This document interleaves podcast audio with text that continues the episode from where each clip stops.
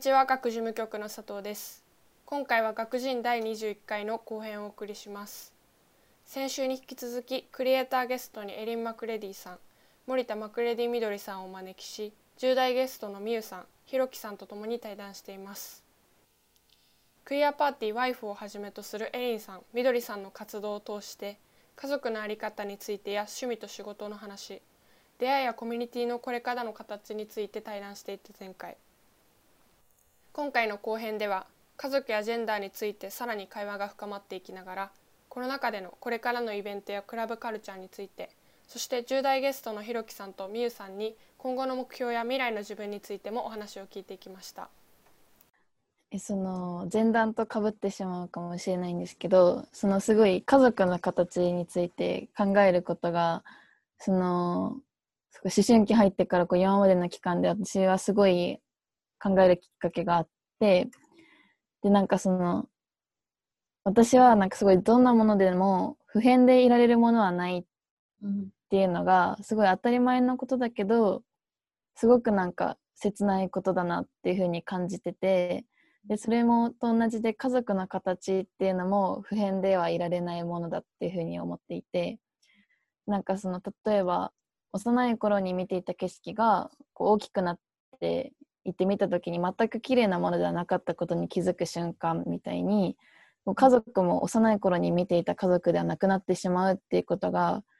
私はすごい切ないなって思っていてかその変わってしまうからこそ家族ってどういう形であるべきなんだろうっていうのがすごい考えていてなんかこう性的マイノリティとかにかかわらずエリンさんとみどりさんの考える家族の形ってどのどんなものなのかなっていうのを聞きたかったです。いや、あるよ。それは、ちょっと先に言って。あのー、で、で、時来たら、止まって、はい、止まって。そうですね。やっぱ、家族って、その、普遍、うん、的なものではないと思うんですけれど、うん、そうだね、それ難しい。し、はい。はい、いや、結局、家族とはどんなものであるべきかなのか、どんなものであるかなのか、で、結局そこで定義を出そうとしているのか、家族とは何かっていう話になるのか、なんか、私、ちょちょうど今日、あの、風呂に入ってて考えてたんですけど それそれそれそれのこと。家族とはで結局、政府、まあ、法律上血つながっている人が家族とされてるんじゃないですか。うん、一旦言うけど、でもそうすると結婚する人は家族じゃないっていうことになっちゃうじゃん。うん、それも違うし、じゃあ家族は永遠に続くもの。他の付き合いはなくなるかもしれない。でも離婚もあるんじゃないですか。なんかその思想思想的な方ですなんかもう結婚してもなんかこう結婚しても離婚してもなんか離婚して家族じゃないってなっても血はつながってるから家族っていう見方もあるじゃないですか。うん、でそういうのじゃなくてこうなんかこう考え方とかこう思想の方でなんか家族どう思い合うのが家族なのかなみたいなのっていうの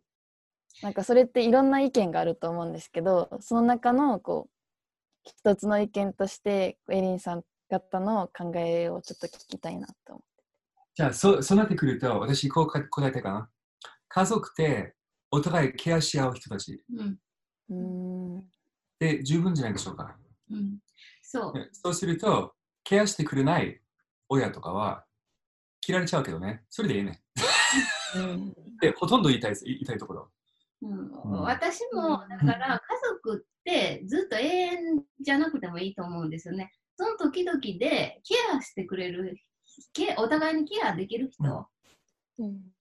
が家族だと思うんです。で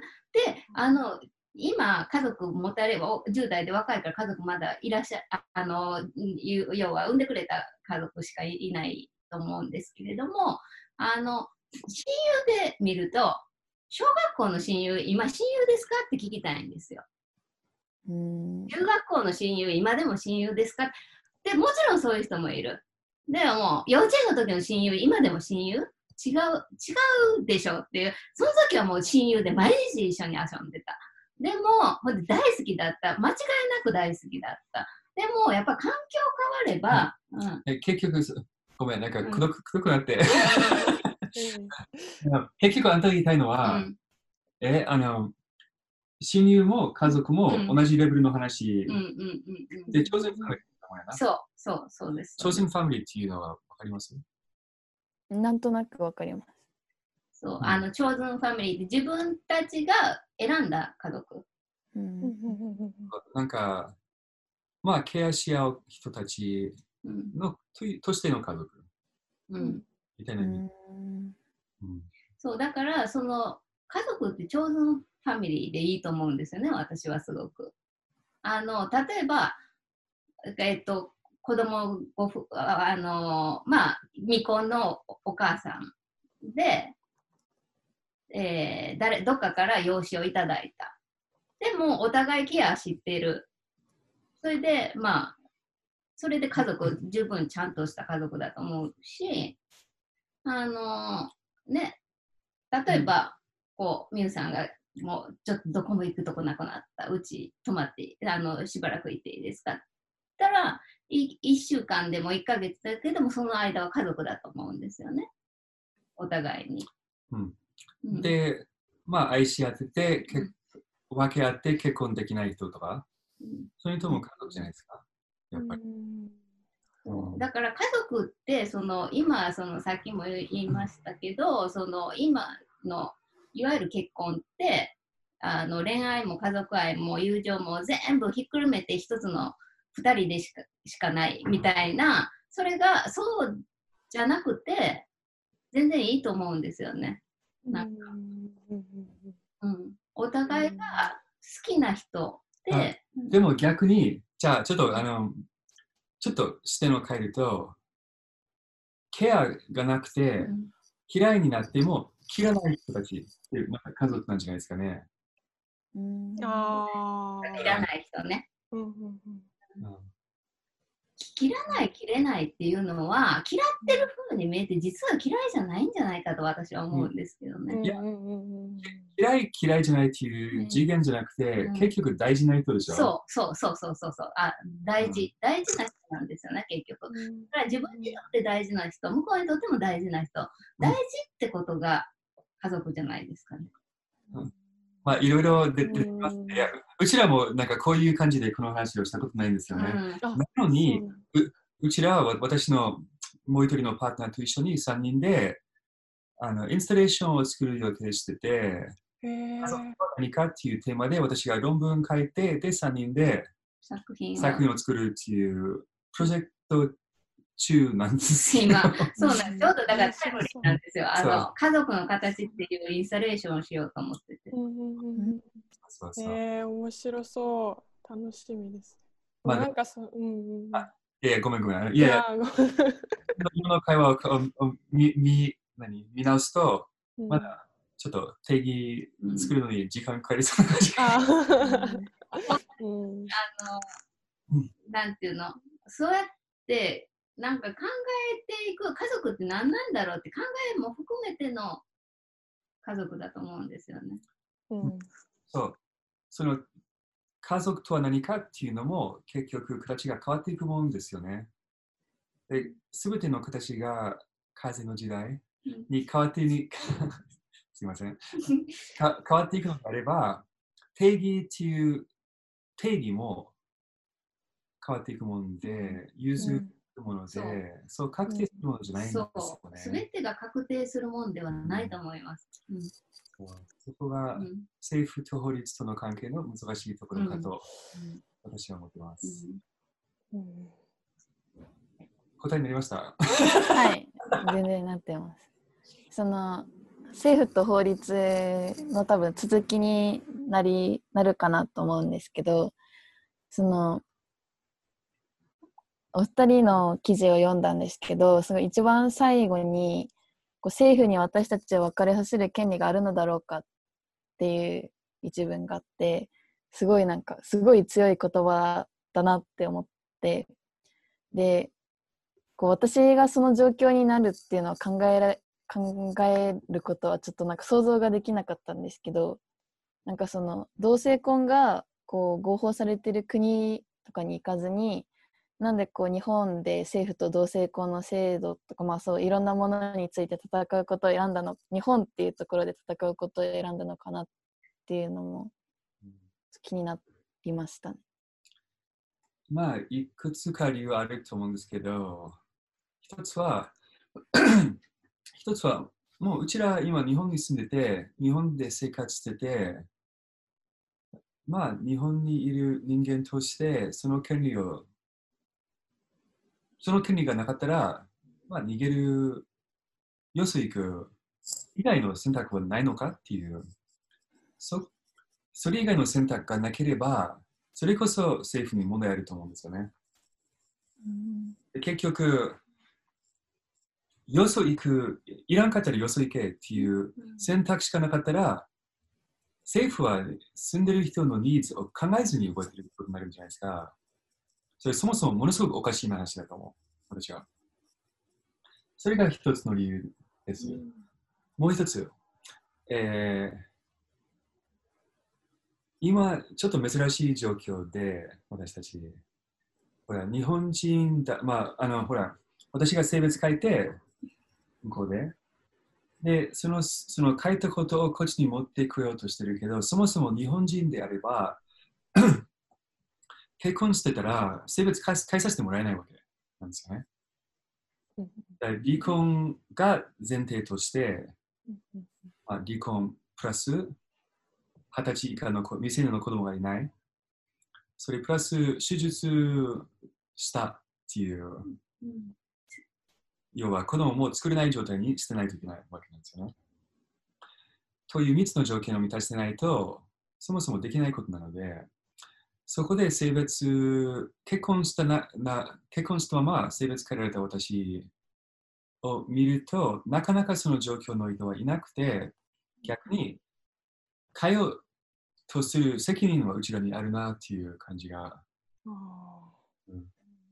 だって、人のためのことで、うちら今、してる限りうちらしかできないこと。しかも私、まあ永住権もあるし、ちゃんとしちゃんとした、いわゆるちゃんとした仕事もあるし、うん。なんか、立場的にできることやし、やらざるを得ないっていう感じがします、ね。っていうのが、あのまあ、真面目な理由ですけど、うん。もうちょっと浅く言うと、うん、転職、今、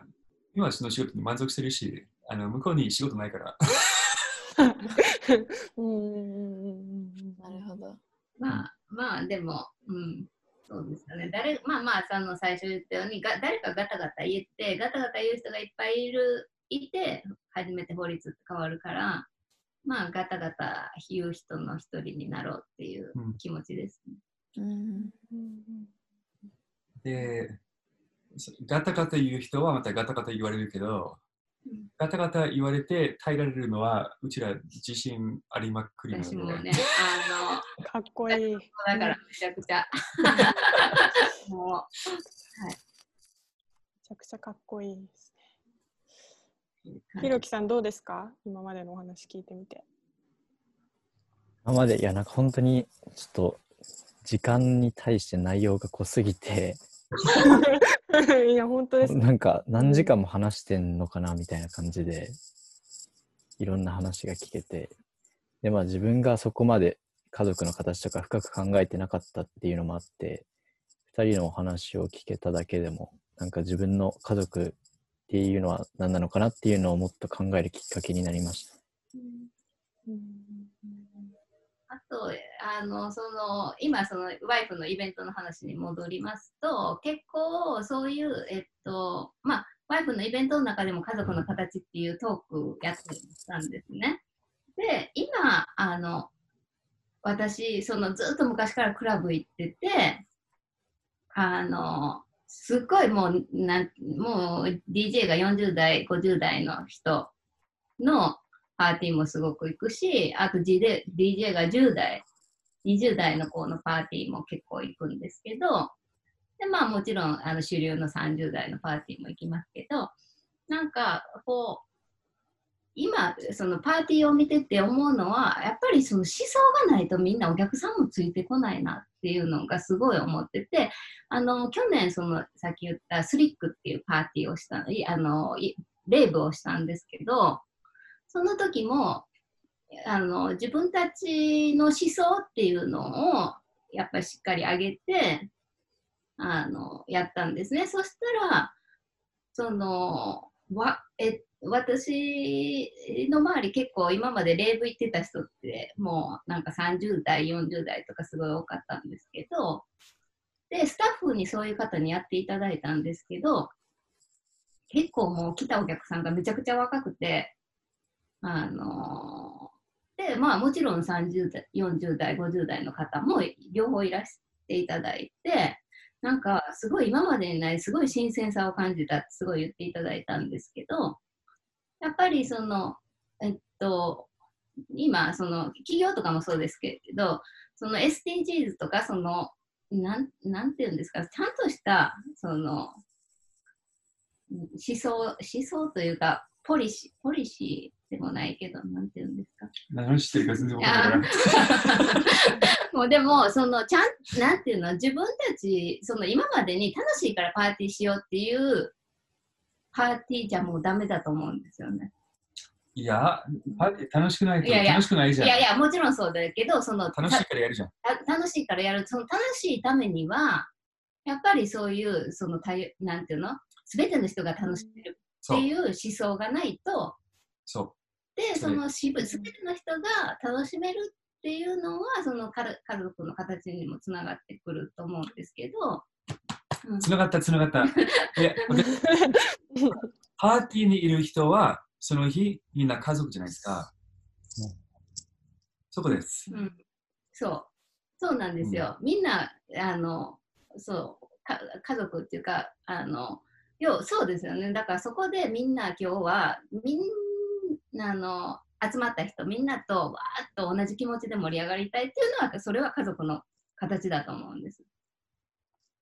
本来のお祭りという意味です。結局。そうう。んそうだと思うんですよね。そう。なんかまあなんかその、全然その家族とパーティーって全然なんか全く別物のようですごく一緒かなと思ってるんですけで家族 家族内一つ大事なのは、自分と違っても家族を否定しない。家族を家族を安定させるど、気持ちを安定させる。気持ちをそう。、そう、そこなんですよ。私たちが目指してるパーティーは、うん来て安定した気持ちで遊べるパーティー。サポートをうん感じるパーティーね。うんうんなるほど。面白い。めちゃくちゃ面白いですね。うんうんうんなんかあの実はあの途中でひろきさんからもう一個質問をいただいてたんですけど、うんちょっとあの私の進行が ガタガタのせいでちょっと聞けずにじゃあ最後ちょっとじゃあ一ついいですかひろきさん。はい。あの、まあ、自分が、ちょっとご存知かわかんないですけど、江ノ島のオッパーラっていうところでスタッフをやらせてもらってるんですけど、まあ、そのスタッフとしても考えるっていう内容で、現在今、こういうコロナ禍っていわゆる状況の中で、パーティーとかクラブカルチャーっていうのは、どういうふうに進んでいくべきなのかなっていうのが、これ答えはないと思うんですけど、絶対に。なんかお二人がどういうふうに考えているのかが気になって、で、自分はなんかやっぱりパーティーは配信とかじゃなくて現場で味わいたいっていう、まあ本当にそんな深い内容じゃないんですけど、まあその場で味わうのがパーティーなのかなって思ってるんですけど、家族二人は、では会えない終わ終わってない、終わってない。はい、はい、すいません。あのお二人は、まあ今後のパーティーっていうのはどういう風な形がいいのかなっていうのをお聞きしたいです。今、今、答えるよ？え？今、質問終わったから、どうぞ。はい。いやいやまあ、け結局、パーティーって全全体的にコロナ関係なく家族でやりたいんですよね。そういう意味で、さっき言ったように。でもコロナを考えると、まあ、終わ今はやるべきかやるやるべきじゃないかっていうのはすごく難しい問題だと思うんですけど、まあ、今日、明日、その緊急状態に入るところではやるべきじゃないでしょうけど、本当は。でも、このコロナのあれ収まってから何が変わるかっていう話になると、ちょっと私心配してるのは、あの特に海外、まあ、東京も、東京ってほら、あの海外ほどクラブやりにくい、やりにくかったわけじゃないんじゃないですか。あの、完全にみんな営業中止になってたわけじゃないし、全員どのどどのスペースも。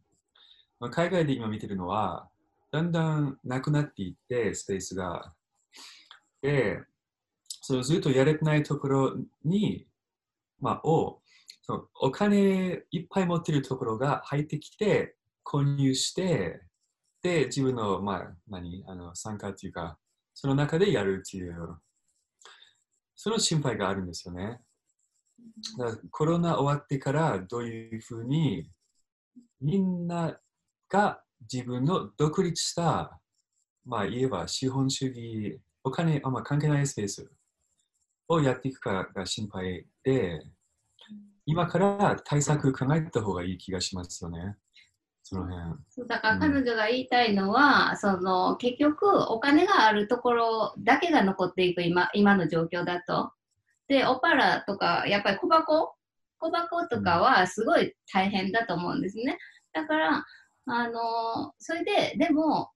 その最近このナイトライフエコノミーとかいろいろ言言われてて、いわゆるクラブも東京の財産だと思うんですよね。で、そういうのがいろいろ言われてる中で、やっぱり、えっと、サポート、いろいろ、その、文化庁のサポートとか、あの、すごい大きい企業、それこそパルコのサポートとかで、いわゆるどんどん企業化していっちゃうと思うんですよね。で、そこが心配で、そこが一番やばいとこだと思うんですよ。あの結局、海外もそうやし、こっちもそうやし、そのいわゆるマージナルスペースっていうか、あの端っこにあるところ、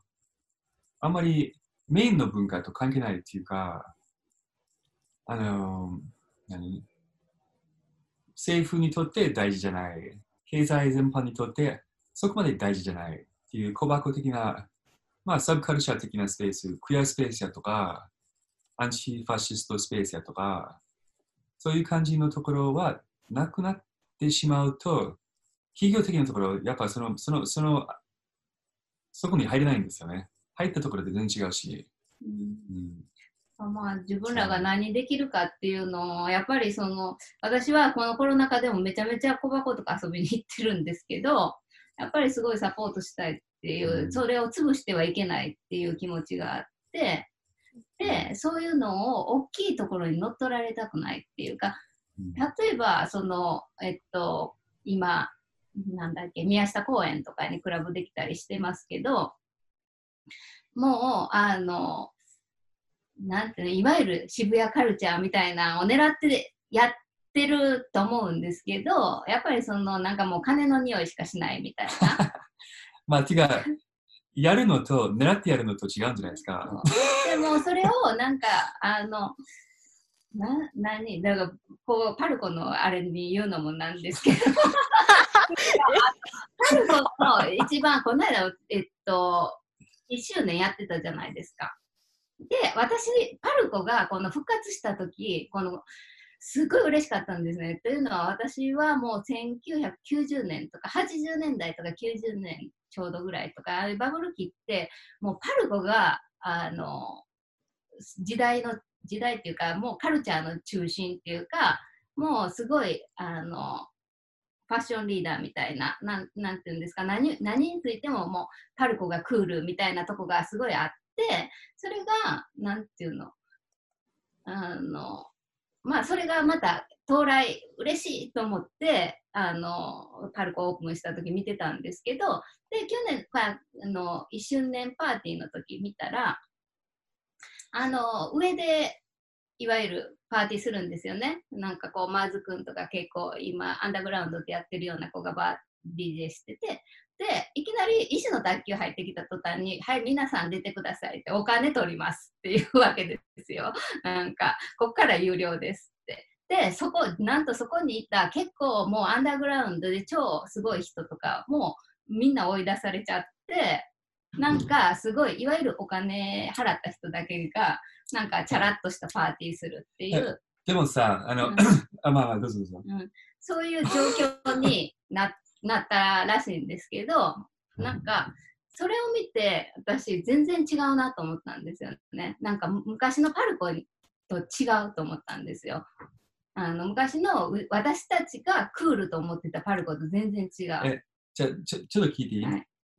えーあそこでどうするべきだったと思いや、もうそんなん、とにかく 1周年なんで金取んねんっていう話でしたけどね、そもそもがね。うんうんうそこだよね。そううんうんだから、その、なんていうのかな、その、すまあ、そのお金のためのクラブカルチャーみたいに本当になってほしくないなってすごい思ってるんですよね。やっぱりうんクラブってうん私がこう好きなのは永遠のアンダーグラウンド。うん、で、まあそのそのそこそれをキープしていくためにこのコロナ禍でどうするかっていう。うん。え私、言い方変えるけど、うん。アンダーグラウンドというよりはコミュニティかなと思うんですよね。んで、結局、私の言ってた中で、お金のための店うん。ではコミュニティ作れなかった。うん。というのがあるんですよね。うん。うん。そうだからお金のために走ったらコミュニティ作れない家族作れない、うん、だからそこそこをやっぱりなんかこううまく、うん、なあのうん支えていくっていうのがやっぱりクラブいわいわゆる今のクバコを残していく道かなと思ってるんですけど、まあ結局、うん。じゃあ、あの省略、もうすみません、まとめます。うん。スペースをリスペクトして、うん、スペースを大事にして、スペースをサポートしましょう。うん、以上です。感じですか？答えになってないけどあんまり、もううん相変わらずうちらベラベラベラベラベラベラ。ひろきさんどうですか？今の話。そうですね、なんか、その、このスペースの話にも家族っていうのが出てきて、なんか、なんだろう、そのスペースとかを家族で考え、スペースと家族を結びつけたことも自分はなかったんで、確かになんか、その、お金じゃないカルチャーで、家族っていうのはやっぱなんかお金でつながってるものじゃないっていう、なんか、どっかでそこがリンクするっていうのが話を聞いてて、すごい面白いなと思いました。なんか、あの、多分あの、お二人はまだ10代なのでこ、ういうの見たことないと思うんですけど、やっぱり自分の大事にしてたスペース、自分の大事にしてたコミュニティがなくなるのをまだ見たことないと思うんですよね。でそれ結構辛い思いなんですよ。で、ずっとあずっとあったからずっとあるっていうと思ってしまってるスペースは実はみんなの手によって持ち上げ持ち上げてる持ち上げられてるだけでそう結局みんなの手が抜いたら抜かれたらなくなるもんですよ。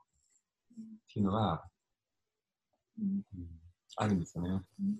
ああそうですよね。みんなが支えたい。うんそうだ家族の住むお家族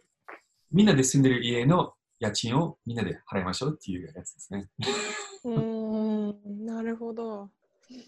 うんですね。はい。ありがとうございます。はい。はい、ありがとうございます。なんかあのこんなにそのなんていうんです今回のなんかあの質問をみんなで打ち合わせしてるときになんかそのひろきさんの質問とみゆさんの質問がなんかどうつながるのかなみたいな感じでなんかその今回はあの一人ずつ順番に質問してったんですけどなんかまさかこんなにこうリンクしてなんかすごくいい いい時間だなみたいな。しみじみになっちゃったんですけどじゃあうんそうですね。じゃあちょっとあのこの後私からあのみゆさんとひろきさんにその今どんなことやってるのかとかこれからどんなことやりたいのかみたいなことをちょっとお話聞きたいなと思っていてからその質問とあとエリンさんとみどりさんからあのお二人に質問をちょっとよかったらなんか聞きたいことがあればちょっとしていただいてそれで今日は終了にしようかなと思います。はい。うん、じゃあちょっとまあなんかさっき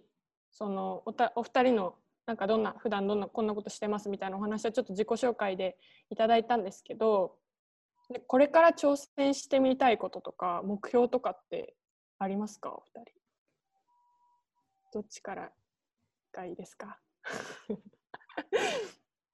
じゃあ自分からうん。で、あの、まあこれから挑戦したいことというか、まあもう今もやってて、これからも頑張りたいことで、なんかまあ DJ としての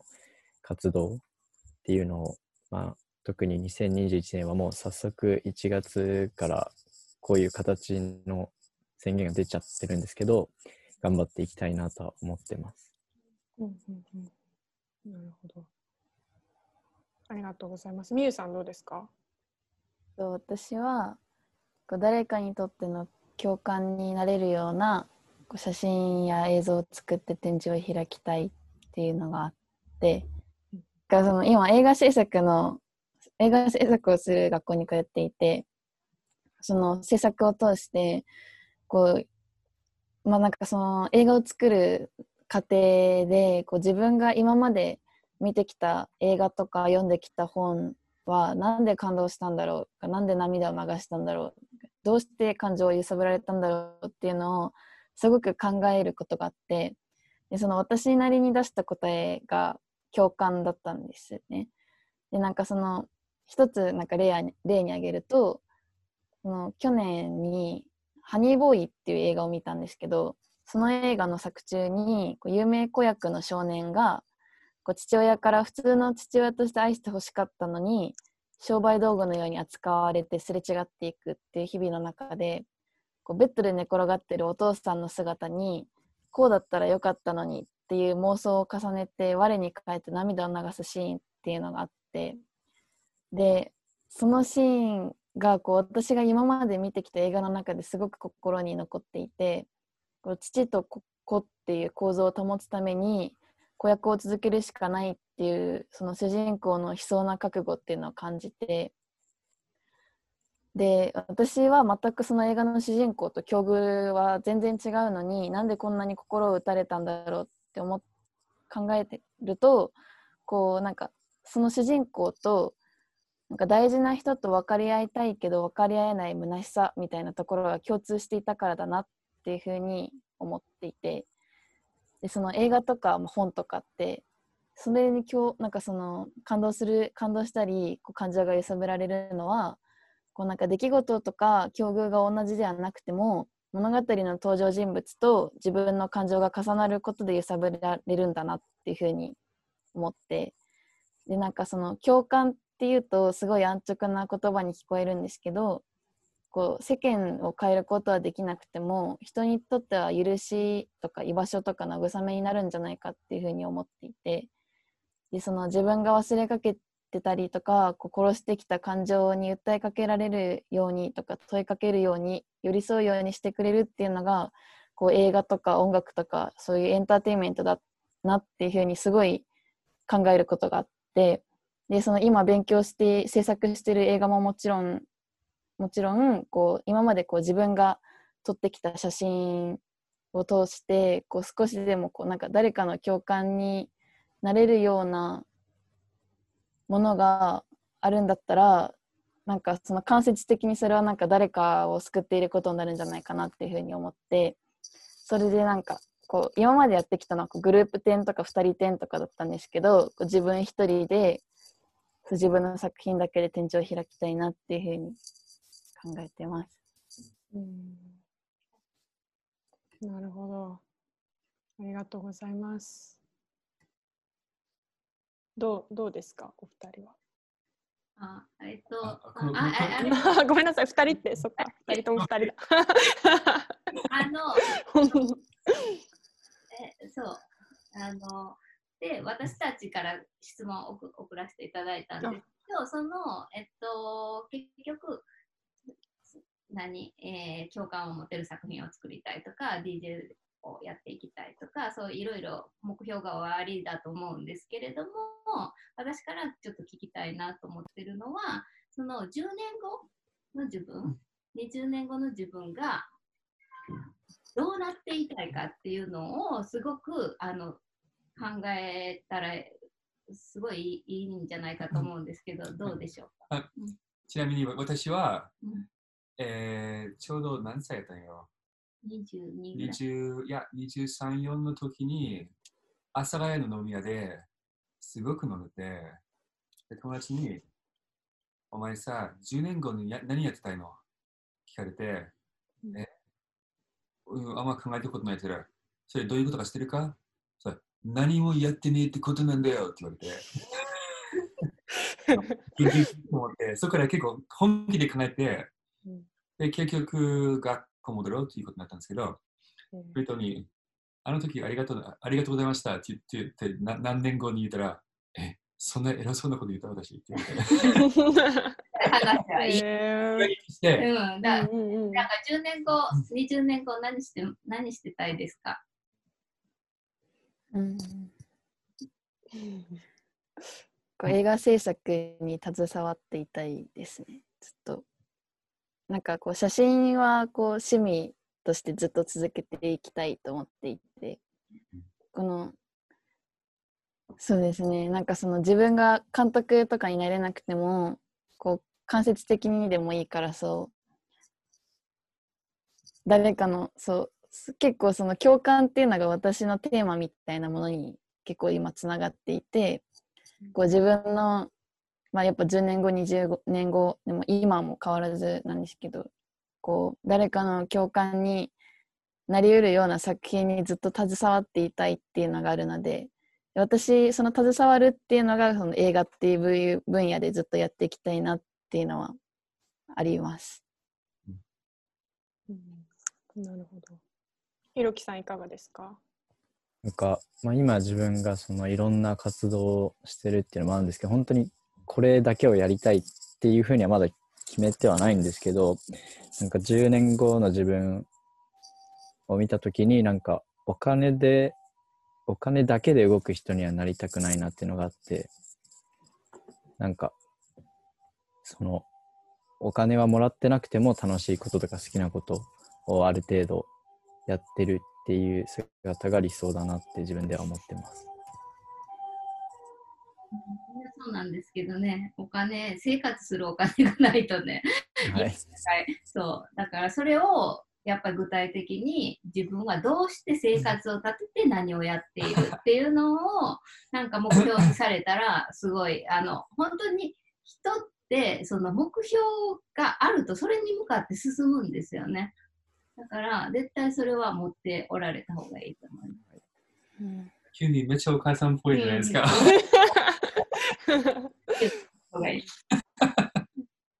ありがとうございます。あの最後にあの今回クリエイターゲストのエリンさんとみどりさんにちょっとあの総括的な一言をいただけたらなと思うんですがいかがですか？え、私？うんえ、あんた、あんたでいいよ。もう、素敵な総括的？まあ、あのーまあ、ずっと話した、その、約束って、人生で約束なんてできないし、あの、うん約束しない方がいいと思うんですよね、絶対。したら、それで、それから動けない自分っていうので、もう、なんていうの、がんじがらめになっちゃって辛くなるんで、あの、だから10年後こうなっていたいって思ってても、あの、何？それも流動的で今の19歳の自分は10年後こうなってたいと思ってたけど29歳の自分は全然違うかった。それで全然いいと思うんですよね。でも何かしらその、えっと、何先のもの先を見て生活するっていうのはすごい重要なことだと思うんで、頑張ってください。え、約束ってさ、うん結局自分に対して約束はないんですよね。周りに対して約束もない。うんあの仕事変わるかもしれないし、結婚の形変わるかもしれないし、家族の感じ変わるかもしれないし、自分の性格性別まで変わるかもしれない。うん何でも変わるけど、うんうん、いいんじゃないですか。うんまあか風みたいに変わればいいじゃん。そうだから一番最初のご質問で、ひろきさんのご質問でい、いつが一番変わりましたかって。で、今、今この瞬間が一番変わってて、一番楽しいことをしていればいいと思います。いい今、私もつなげてみます、全部。うん 趣味を仕事にするべきか？全部趣味じゃないですか？そこ。うんなんか、変な言い方、あの、オタク道大事だと思うんですよ。オタク道っていうのは、うん自分の趣味をめちゃめちゃめちゃ本格的に本気でやる。それが人生じゃないですか？そう全員オタクになるべきです。人生オタク。